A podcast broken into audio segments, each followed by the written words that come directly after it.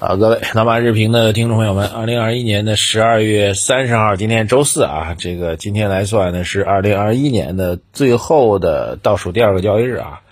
这惯例啊，首先来看一下美股的表现。昨天美国股市呢是涨跌不一啊，但是呢总个指数来讲呢还可以啊。这个道指涨了零点二五，是连续六连涨，而且哈，道指现在也创收盘新高了啊。标普是涨了零点一四，纳斯达克是跌了零点一啊。这个。其实我们讲美股，最近大家关心的不是美股，关心的是在美国上市的中概股啊。哎，所以长叹一口气你就懂了啊，又是老习惯啊。这个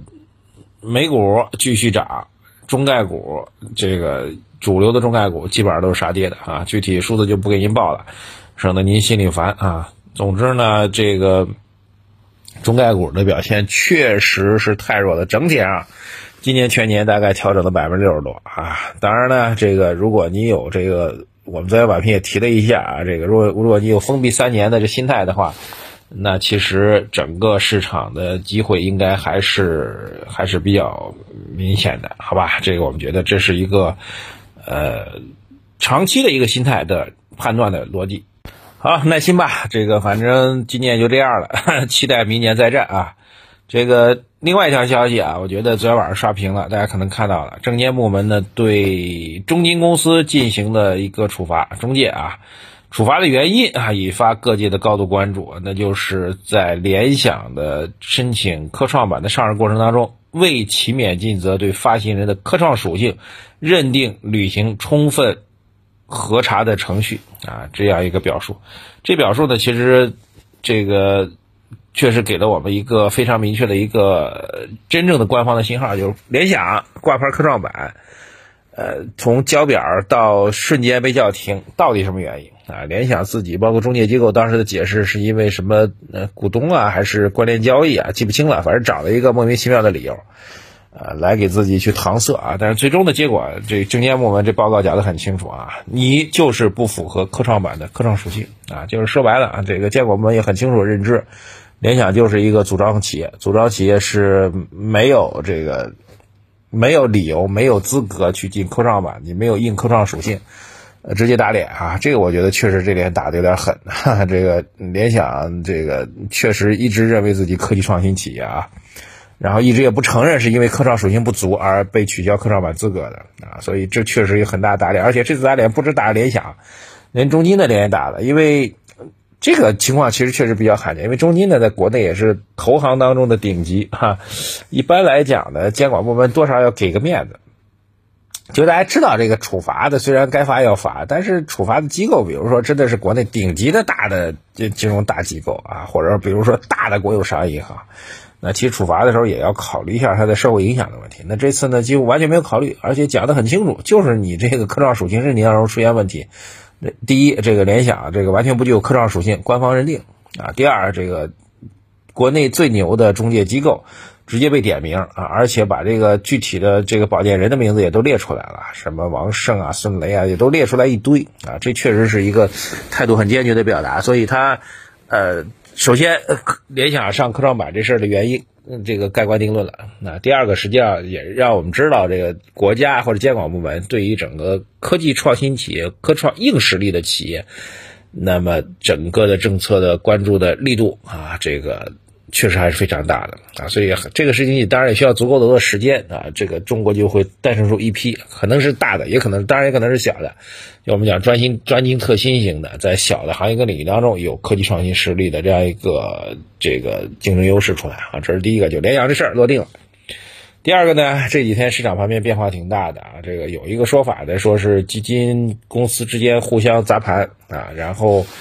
来这个影响基金年底的排名啊！本来我还觉得不太相信啊，因为今年这个大概其这个主流的前十，它应该都是这个新能源基金吧。结果没成想，截止到昨天啊，最新的数据出来了，基金十强内部的格局发生很大变化，排名第一依然是一个做新能源的啊，但后面其实很大变化，有四五只原来排名在前十的基金基基金产品，现在都被挤到后面了啊，出现了几个散打选手，就是。没有明确方向啊，这个的基金产品也进入到前十名啊，这真的不排除？难道真的不排除年底的时候，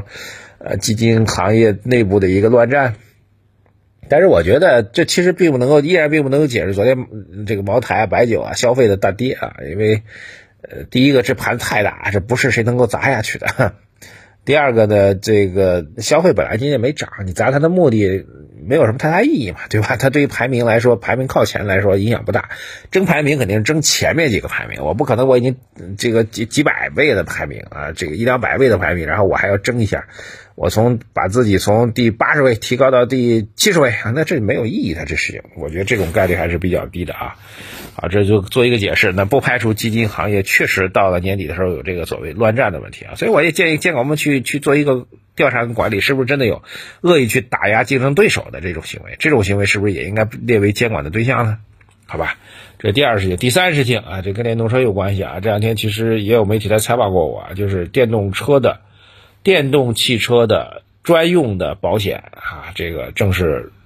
出炉了啊！但是出炉之后呢，目前市场反馈呢不是特别的开心，据说呢很多车型的保费都上升了啊，提了百分之二十三十，甚至有说提到一接近一倍的，当然这可能是个案啊，呃。这事情我觉得对电动车来说，我们再稍微做个补充啊。一方面，整个电动车的行业来说呢，它一定是有具有战略发展空间的啊。未来要三零六零啊，到碳达峰、碳中和，特别碳中和。如果未未来车上未来车地马路上跑全是电动车啊，电动车用的电又都是绿电啊，又都是这个太阳能光伏，那就碳中和了呀，对吧？没有碳排放了呀，对吧？那那显然是这样的，但是。在整个的产业实践过程当中，它依然会不断的遇到新的压力和挑战啊。比如举两个例子啊，第一个例子就买电动车的人，他们现在比较痛苦的点啊，但是有他开心的点啊，有几个三个点吧。第一个点到冬天啊，电掉的特别厉害，电掉特别厉害，特别是北方，电掉到了你需要随时考虑去充电的问题啊，充电桩又不足啊。这个有报道说，这个有些城市的这个居民要半夜凌晨。两三点钟、三四点钟起来出去去抢充电桩，哎，我的天哪，这是第一个问题啊！续航里程以及冬季掉电的问题，在技术上依然没有全面的破局啊。第二就是这个车子的这个残值率特别低啊。你买燃油车，这个你买个三十万的，那用了五年，你准备换了，那可能卖个十万，应该还是能卖掉的。那电动车如果用了这么长时间，那它主要就是这个电池啊，电池可能已经消耗差不多了，就基本上。残值很低啊，几乎是啊废铜烂铁来买啊，这确实是一个问题啊。第三个呢，就是这保费的问题，保费整体上涨实际上是正常的，因为其实跟它的这个一旦出故障，这电动车一旦出故障，特别一旦是电池出故障啊，特别一旦电池是出现了自燃出故障啊，各位不好意思，这个我专门问过一个消防方面的专家，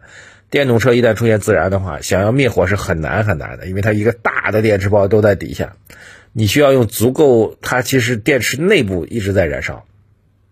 理论来讲，你需要用足够多的水啊，或者这泡沫啊，隔绝它的。你隔绝它氧气都不管用，因为它里面在燃烧。你把它全部用水淹住它，才有可能，才有可能能够灭了这火。但实际上，你说那车的底盘那么高，呃，它又在这个马路上平地上，怎么可能用水把它全部淹住呢？不可能，你只能用水去浇灌，那灭灭不了。所以电动车一旦着火的话，那结果就基本上就是等它烧完，烧完拉倒啊，这个往上喷水也没用，根本灭不了啊。所以最后呢，就车烧成一壳，就彻底废掉。也正因此呢，这个保险公司呢，就你如果燃油车的发动机出现点故障，它能修啊，大不了就换一个，换一个那其他的部件还能用，对吧？那燃油车就有这样的风险，所以燃油车的保费呢？保险公司考虑到这个自然导致的这个全部财产损失的风险，所以保费确实是开的比较高的啊。这个保费如果继续这样涨上去的话，呃，用电和用油之间的这个价差的优势都可能会被消除掉啊。所以这个产业长期看好，但是短期呢也不会是那么一帆风顺啊。慢慢的，这个行业发展的一些技术问题啊、瓶颈问题啊、这个算账的问题啊等等那，可能都会出现，所以它不是一蹴而就的。所以呢，也正因此，这行业出现跌宕起伏的时候，它出现一些调整的时候，恰恰就应我们应该去认真的去探讨一下，是不是应该是一个介入的机会。这我觉得作为投资者需要认真去分析。同样，回到我们讲的中概互联也是这样的道理，对吧？好，今天讲这么多吧，我这个还在北京出差啊，这个今天也比较忙活啊，这个就先讲这么多。祝希望最后两天市场能够来个叫关门红，关门红啊，能够让市场能够红一红，让大家这。阳历年能够过得开心一点。好，几个福利，各位不要忘记啊！我们的读书会微信公众号“财经马红漫”首页底部对话框输入“读书”两个字，获取我们2022版的 Plus 版的读书会的升级服务。还有我们上市公司调研，刚刚提到的关于电池包这些技术啊，也是我在调研过程当中获取到的啊。所以各位，微信公众号“财经马红漫”首页的底部对话框输入“升级”两个字，获取我们思想会的链接啊！抓紧时间加入思想会，我们上市公司调研报告只在思想会推送。好，谢谢大家，就聊这么多，再见。